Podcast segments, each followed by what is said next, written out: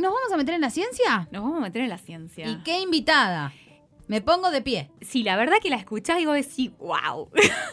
la pasaba, viste que hay, hay invitades que nos vienen como recomendados por varias personas. Y, como que, y nos recomendaron a Alejandra Busaglo, que la verdad, qué sé yo, la presento, pero cuando la escuchen cuenta todo tan lindo y con, con esa pasión de los que, de los que hacen, los que le gusta, que bueno, que se nota. Alejandra Busaglo es activista por los derechos humanos, es cofundadora del colectivo Arquitectura del Sur del año, desde el año 2002 e integrante de la colectiva feminista Arquelarre desde el año 2018. Es doctora en arquitectura por la Facultad de Arquitectura, Planeamiento y Diseño de la Universidad Nacional de Rosario, dirige proyectos de investigación y de extensión, es profesora de proyecto arquitectónico desde el 96 y responsable de espacios curriculares optativos. Ha publicado trabajos de investigación, ensayos y obras de arquitectura en revistas, plataformas digitales y libros especializados y desarrolla actividades profesionales como socia de View Busaglo, Oficina de Arquitectura desde el año 1999. Les mando un beso grande a Viu y a Busaglo porque les conozco personalmente y les tengo mucho cariño. Sí, sí, es entendible. Son, son personas queribles con lo que hacen ya, ¿no? Yo imagino. Son seres de luz. Así es.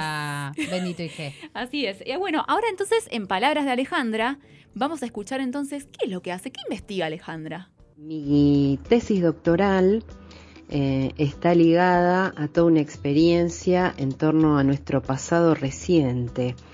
Eh, es un campo bastante particular, mm, que, bueno, iniciático en, mi trayectoria docente eh, y que se inició con la reapertura de las causas ligadas a crímenes y delitos de lesa humanidad en nuestro país durante la última dictadura cívico-militar.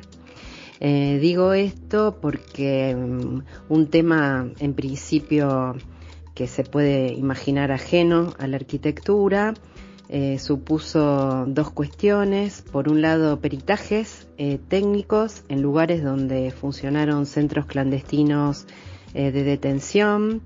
esos peritajes de lugares que en principio cuando iniciamos a hacerlos eh, fue 30 años después de que habían funcionado como centros clandestinos, eh, tenían modificaciones eh, que hacían dificultosa la lectura, el reconocimiento a sobrevivientes, en algunos casos que decían acá había una puerta que comunicaba con la sala de torturas o el cielo raso eh, daba la impresión que era mucho más alto.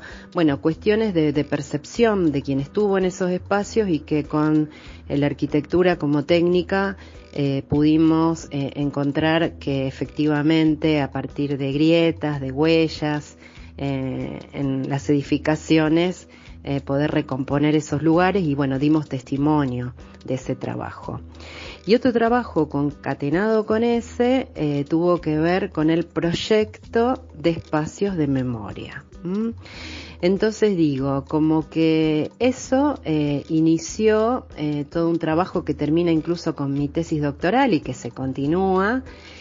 actualmente soy directora de un PID que se llama Arquitectura, Derechos Humanos y Memorias, prácticas colaborativas activistas en Argentina relativas a la memoria del terrorismo de Estado 2006-2019, ese es el último, y que es un proyecto que tiene un enfoque epistémico eh, situado, esto de las prácticas colaborativas activistas, están hablando de una investigación-acción, y, y, digo que todo este campo de indagación como que naturalmente eh, me llevó a otro territorio que es el de los feminismos, eh, en donde también soy directora de un proyecto de investigación que se llama Feminismos, Arquitecturas y Territorios, Perspectivas de Géneros hacia la Justicia Socioespacial. Y digo como que naturalmente eh, fuimos migrando hacia, hacia los feminismos en torno a la posibilidad de disputas de sentido del espacio público, de poder pensar estos proyectos colaborativos, eh, activistas, en diálogo de saberes, de escucha abierta. Así que, bueno, te podría sintetizar que, esos son los campos de investigación en los que me estoy actualmente desempeñando.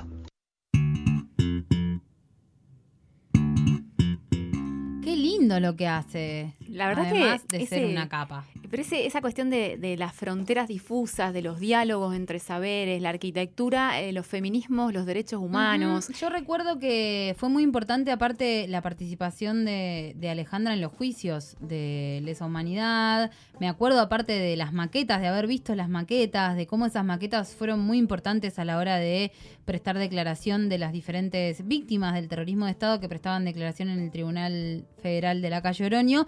Y esas maquetas hechas por, por esta arquitecta y su equipo de trabajo fueron fundamentales a la hora de relatar lo que había sucedido ahí adentro. En esa, yo en el centro clandestino que está bien en el centro de la ciudad de Córdoba, uno lo recorre y están los testimonios y se va encontrando como, eh, bueno, eh, la, dictadura quiso borrar, ¿no? Cambiando los lugares por donde uno se movía dentro del centro clandestino, como para decir, bueno, acá no estuvieron, ¿no? Y cómo, bueno, entonces acá me choqué con escalón, acá cómo podías reconocer, estando, estando eh, tabicado, estando con, los ojos vendados, reconocer el espacio donde habías estado detenido, ¿no? Increíble, ¿no? Increíble. Que uno piense que la arquitectura y el investigar vaya por ese lado y, lo que bueno sea una ciencia social. Así es. ¿No? Pensar a la arquitectura como una ciencia social. Y hablando de ciencia, ¿qué piensa Alejandra Busaglo de la ciencia? ¿También se lo preguntaste, Lucía? Y en relación a la pregunta por la ciencia, em, yo desarrollo docencia, eh, investigación y extensión y creo que son tres áreas que necesariamente, eh, a mi entender, deben estar eh, tramadas. O sea, la ciencia considero que debe ser situada, que debe atender a las problemáticas eh, de nuestra sociedad eh, y nuestros territorios. Em, así que en ese sentido, como que vuelvo a, insistir y a reforzar esta idea de la práctica activista. Em, yo soy primero eh, militante por los derechos humanos y feminista y después te diría que soy arquitecta, docente, investigadora, extensionista. Ahí estaba, ¿eh? Otra forma de ver la ciencia, que se va sumando a nuestro patchwork colectivo, que ya te dije que empieces a eh, ver de qué manera vamos a hacer un programa especial sobre las definiciones de la ciencia para los investigadores de nuestra universidad. Cosiendo las definiciones que fueron dando, la verdad que me encantó eso de militante eh, antes que todo, ¿no? Me, pareció fantástico. Totalmente. Y además, eh, fuiste por más. Sí, la típica pregunta de ¿qué hubiera sido si no hubiera sido arquitecta? Sería la pregunta impertinente esa. Y si no hubiese dedicado gran parte de mi vida eh, a la arquitectura, em, hubiese sido eh, profesora de yoga. Em, y creo que, de algún modo no, no, no es tan ajeno eh, a, las prácticas que, que desarrollo, porque justamente el cuerpo eh, está muy presente eh, en el tipo de investigaciones que desarrollamos. Eh, las cuerpas, dijéramos las feministas. se trata de, prácticas e investigaciones incorporadas con una experiencia, lo experiencial, lo vivencial, como metodología esto de, estos enfoques eh, epistémicos eh, emergentes eh, que atienden a la cotidianidad y a los saberes diversos, no solo los disciplinares, sino también los populares y los que están al margen del mundo disciplinado y disciplinario.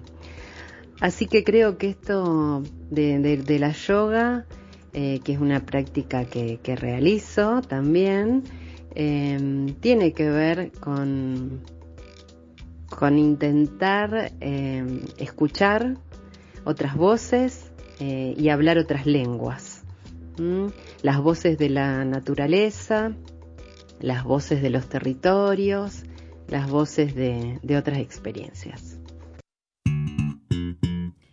Otras voces, más voces. Me encantó. Eh, profesora de yoga. Vamos a la clase de yoga. Eh, con la profe Alejandra Busani. a mí me gustó porque aparte, eh, antes, cuando hablaba de ciencia, hablaba de justicia socioespacial y esto del cuerpo y el yoga y aparecer, aparecer el cuerpo, que, que aparezca el cuerpo cuando hablamos de investigar, de hacer ciencia, que aparezca el sentirse, lo situado.